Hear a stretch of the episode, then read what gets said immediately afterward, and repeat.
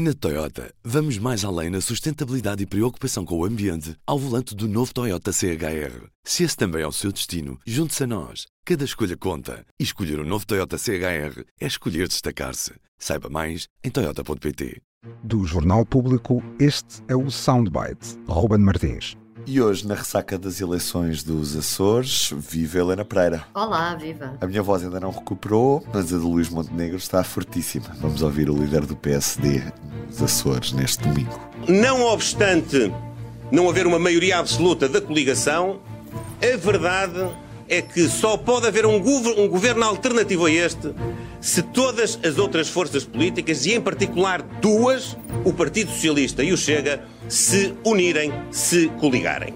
É, portanto, desse lado que a questão de haver uma alternativa de governo deve ser colocada. Helena, porquê é que numas eleições dos Açores resolvemos escolher uma voz de um líder nacional, neste caso o líder do PSD, Luís Montenegro? Porque Luís Montenegro foi um dos grandes vencedores das eleições dos Açores.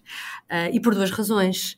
Por um lado, porque a coligação PSD-CDS Uh, ganhou as eleições uh, nos Açores e foi uma vitória histórica no sentido em que há 32 anos que o PST não ganhava.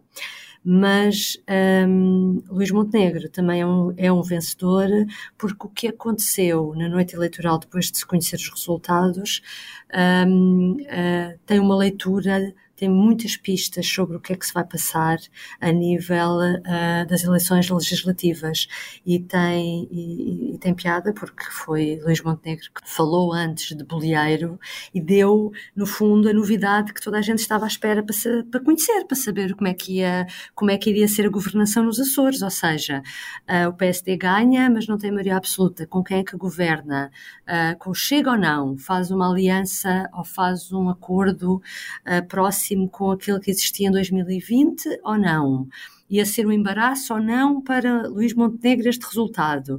Um, e eu parece-me que este resultado, que é uma maioria relativa do PSD nos Açores, não não é o melhor resultado possível para Bolieiro, com certeza que ele gostaria muito mais de ter maioria absoluta, mas eu acho que é o melhor resultado para Luís Montenegro.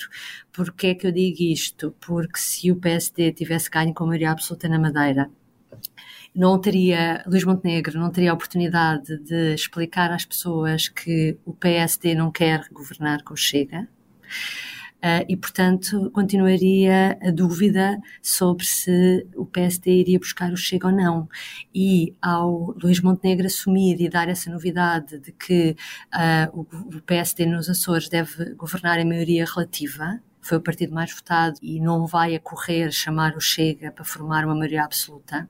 Luís Montenegro está a dizer isso ao eleitorado do continente, ao eleitorado nas legislativas também, de que uh, em março, se uh, nas eleições em que ele concorre para primeiro-ministro, se o PSD for o partido mais votado, irá tentar fazer o mesmo, ou seja, governar com maioria relativa. É essa a questão. E aqui Helena. temos uma grande novidade, esta é a grande novidade da oh, noite. Helena, mas até que ponto é que é possível governar com na, governar à vista, não é? Portanto, diploma a diploma, orçamento a orçamento, que estabilidade é que, que isso dá? Sim, é uma estabilidade pouco estável, por assim dizer, mas uh, o que conta em política é o que é que isso, o que é que isso, quais as consequências disso, não é?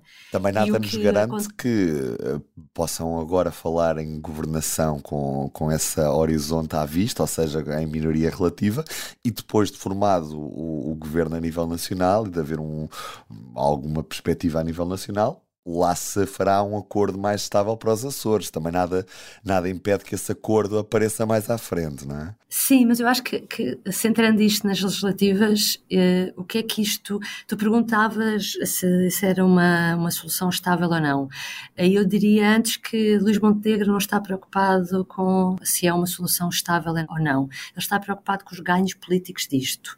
E os ganhos políticos são: tira completamente a argumentação a Pedro Nuno Santos, que tem feito a campanha campanha a avisar as pessoas que votar no PSD era votar no Chega, porque eles iriam se coligar, iria haver uma grande aliança e, portanto, o PS fica descalço e ontem na noite eleitoral viu-se como é que várias linhas, várias tendências do PS já estavam completamente desalinhadas sobre uh, os Açores e sobre o que fazer, sobre dar ou não a mão ao PSD, mas pronto, há ali um efeito imediato que é anula a, a, a, dramatização que Pedro Nuno Santos fazia de que o Chega iria 100% de certeza coligar-se. E por outro lado, quer, imaginemos, agora falando dos Açores, que é onde foi ganho, eh, qual é a estabilidade que isto traz? Não traz muita, mas traz, do ponto de vista político, José Manuel Bolieiro está a preparar o caminho como António Costa preparou, para a mínima dificuldade, que se cai o governo e vai a eleições, é o partido que está à frente que sairá, sairá beneficiado, tal como foi nestas eleições, e portanto, uh, quem lhe irá dar o pretexto vai-se pôr a jeito. Não terá grande, grande vontade de mandar abaixo um governo, tendo em Exa conta Não, é que isto vai ser um problema, exatamente, vai ser um problema para quem manda abaixo, não é? Portanto, essa uh, empurra a responsabilidade para quem manda abaixo. E enquanto isso acontece, é o PST que fica no governo. E, portanto, não há estabilidade, mas, entanto, mas temos uma espécie de jogo, uh, por assim dizer, bloqueado, porque depois ninguém quer mandar abaixo. Uh, e, portanto, é com isso, é com isso que o PST está a jogar. E, e, por isso é que não, não está preocupado. Nós, cidadãos, podemos estar preocupados a pensar como é que vai governar, como é que vai fazer aprovar as leis, como é que vai fazer aprovar o orçamento. Mas a cabeça na cabeça dos dirigentes partidários, parece-me que eles não estão tão preocupados como um cidadão comum com isso. Eles estão preocupados em chegaram lá, têm a de casa, a presidência do Governo Regional dos Açores, qual é a melhor estratégia para conseguir lá ficar mais tempo a partir de agora. E é isso que se joga e vai-se jogar isso também agora em termos nacionais. Nós já lemos a Marcelo Rebelo de Sousa no Expresso, de certa forma, esse aviso de vamos lá dar posse a quem ganhou as eleições, pelo menos um ano há de se manter à frente do governo. Isto é bom para o país nesta fase? Dir-te-ei, uh, com forma alternativa.